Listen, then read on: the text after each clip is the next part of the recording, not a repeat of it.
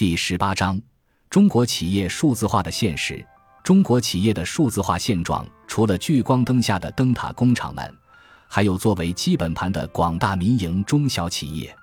二零一六年，麦肯锡的一份报告中提及，中国民营企业对数字化的态度颇为乐观。几年过去后，我们发现，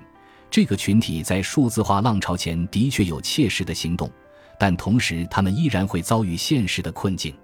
清华大学全球产业研究院发布的《中国企业数字化转型研究报告》中提及，数字化转型企业创办时间在二十至二十五年占比最高，为百分之二十三点九。其次为五至十年，占比百分之十六点九；创办时间在十至十五年以及三十五至四十年，分别占比百分之十一点三；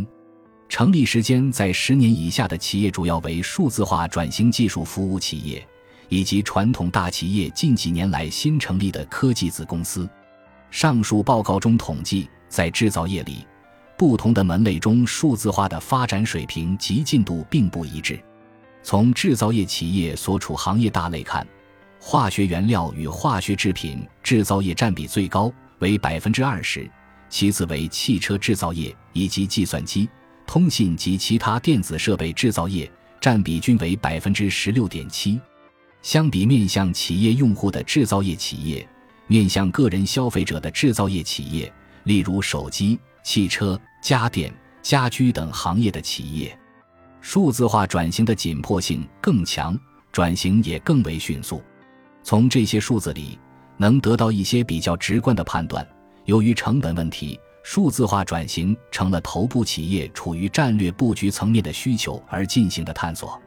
大型国企、央企等出于战略投入等因素做出的数字化部署，有不少是超前投资，经济性指标和成本思维并非最重要决策因子。广大中小企业在数字化领域的态度和行为，可能才是中国企业数字化实践能否向更大范围深入的关键点。对很多中小企业而言，成本与收益如何平衡，能否平衡，都是他们面临的现实困境。在我们的田野访谈中，许多从业者也持同样的观点。数字化转型网覆盖了大量企业的 CIO 和 CTO 人群。该企业 CEO 网也谈及他们接触的企业在 IT 和数字化领域的投入态度时称，在 IT 投入上，金融业比较稳定，而且投入占比较高。根据企业规模不同，该行业的 IT 投入普遍能达到营业额的百分之二至百分之四。制造业其次，大多数制造业都在百分之一以下，甚至百分之零点五以下，能达到百分之一以上的寥寥无几。因为管理水平不如制造业、建筑行业、服务行业等行业的信息化投入更低，行业水平更差。王野观察到，制造业民营企业还存在投入不稳定的情况，往往没有固定的 IT 投入预算。某些年因为一些大项目突然能达到百分之一，做了一些大项目，项目结束后可能第二年会降低至一千分号的水平。以某国内知名家居品牌举例。遇到销量下滑的情况，除了一些必要的服务器、软件许可费投入外，为新项目而做的 IT 预算直接全部砍掉，几乎是零投入。这种情况在民营制造业较为普遍，即使公司体量已经达到数十亿元、上百亿元，投入预算受民营企业老板个人影响也很大。另外，调研镇昆行工业超市时。该公司的董事长陈龙同我们谈及，在工业品长尾产品流通行业里最常遇到的一个痛点：大量的中小制造企业在遇到非生产性物料紧缺时，经常无法定位自己所需要的产品。作为下游的需求方，他们口中的缺口产品的名称，往往与上游供应商提供的货品名称对不上号。另外，人才也是真问题。数字化转型网负责人王也提到了一组颇为接地气的数字：长三角一线城市如上海地区的 IT 总监、CIO 等 IT 序列大部分高管的年收入能够达到八十万至一百五十万元，超过二百万元的职位很少；二线头部城市如杭州、苏州，年收入大多数在四十万至八十万元，超过一百万元的职位很少；二线居中城市如宁波。南京年收入大多数在三十万至五十万元，超过五十万元的职位很少。二线偏下和三线城市一般信息部门主管的年收入大多数在三十万元以下，他们的薪资水平与互联网大厂同等职位的程序员的收入几乎不具备可比性。薪资低往往意味着找不到优秀的人才，这意味着在大量的传统制造企业里，想要找到懂 IT 的人颇为不易，更无论找到懂 IT 和懂工业的人才。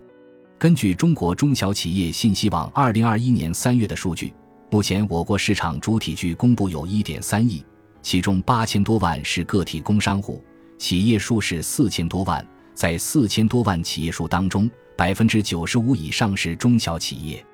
这百分之九十五的中小企业也包含了中国大多数的工厂。他们成长于改革开放以来的四十多年间，许多企业是以非常原始的状态在经营。管理层面规范性还有待提升，数字化的前段历程信息化尚未完成。我们从中南高科也得到了同样的反馈。中南高科是一家制造业产业集群运营商，在全国拥有近百家产业园区，连接了上万家中小制造企业。在服务这些企业的过程中，他们也发现了广大中小企业一方面渴望数字化转型。同时又苦于找不到变革的方法，并且广大中小企业还无力负担过于高昂的数字化转型成本，因此他们意识到，在产业园区运营中应有更长期且专门的举措来提升中小企业对数字技术的可获得性。中国工程院院士周继就曾指出，我国制造业企业，特别是广大中小企业，还远远没有实现数字化制造。必须扎扎实实完成数字化补课，打好数字化基础。这意味着数字化还伴随着信息化的过程，两化融合正是基于这一背景展开。中国数字经济的整体图景欣欣向荣，在全球层面竞争力不俗，但同时大量的中小企业在数字化进程中仍然需要补课。这就是数字经济在中国的另一重现实。直面这种参差。也是当下数字经济发展高歌猛进时必须采取的态度。此外，任何的技术应用都不应忽略技术本身的发展阶段。学者金融二零二一年八月二十四日在科学网发表文章称，AI 时代序幕刚拉开，AI 目前还处于初级阶段，犹如法拉第刚刚发现了交流电，还未能从技术上升为科学。文中称，技术发展之缓慢远超我们的想象。回顾九十年代至今这二十多年来，我们看到的更多是 AI 应用工程上的快速进步，核心技术和核心问题的突破相对有限。一些技术看起来是这几年兴起的，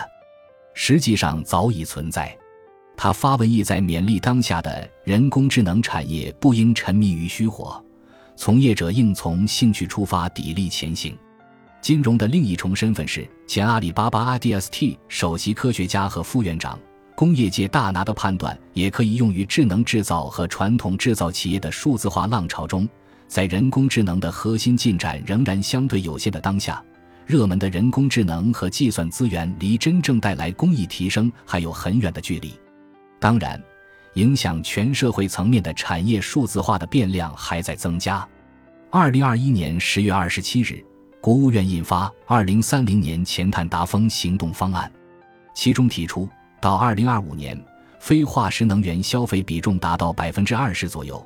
单位国内生产总值能源消耗比二零二零年下降百分之十三点五，单位国内生产总值二氧化碳排放比二零二零年下降百分之十八，为实现碳达峰奠定坚实基础。到二零三零年。非化石能源消费比重达到百分之二十五左右，单位国内生产总值二氧化碳排放比二零零五年下降百分之六十五以上，顺利实现二零三零年前碳达峰目标。数字经济发展高度倚重比特和计算资源，而计算资源的获得则靠电力的投入。这也意味着，数字经济也与全球和国家的能源政策紧密相关。对单个制造企业而言，在国家层面的双碳政策下，计算资源的大规模应用的成本可能越来越是一个难以被忽视的指标。从国家整体竞争层面，中国当下作为世界工厂，拥有全球最为齐全的工业门类，也是当今世界第一制造大国。中国的工厂要全面数字化，实现由劳动密集型向资金密集型、技术密集型产业的升级，必定要占用和储备大量的计算资源。当计算资源成为能源问题后，如何高效获取和利用计算资源成了必须回答的问题。由此，我们发现数字经济除了要做经济算术，在大的国家博弈层面，还需要做政治题。这个问题在二零二二年初也出现解题思路，国家提出了东数西算战略，希望整合优化中国算力资源，推动中国东西部地区算力需求与土地。能源等资源的互补与匹配等，一些能源科技公司的绿色智慧解决方案在双碳背景下重要性也日益凸显。如浙江的正泰集团正在探索以可再生绿色能源的开发来对已有的能源体系形成补充。通过分布式的光伏发电设备的海量布局，产生的电量可自发自用，多余电量上网出售或全部出售。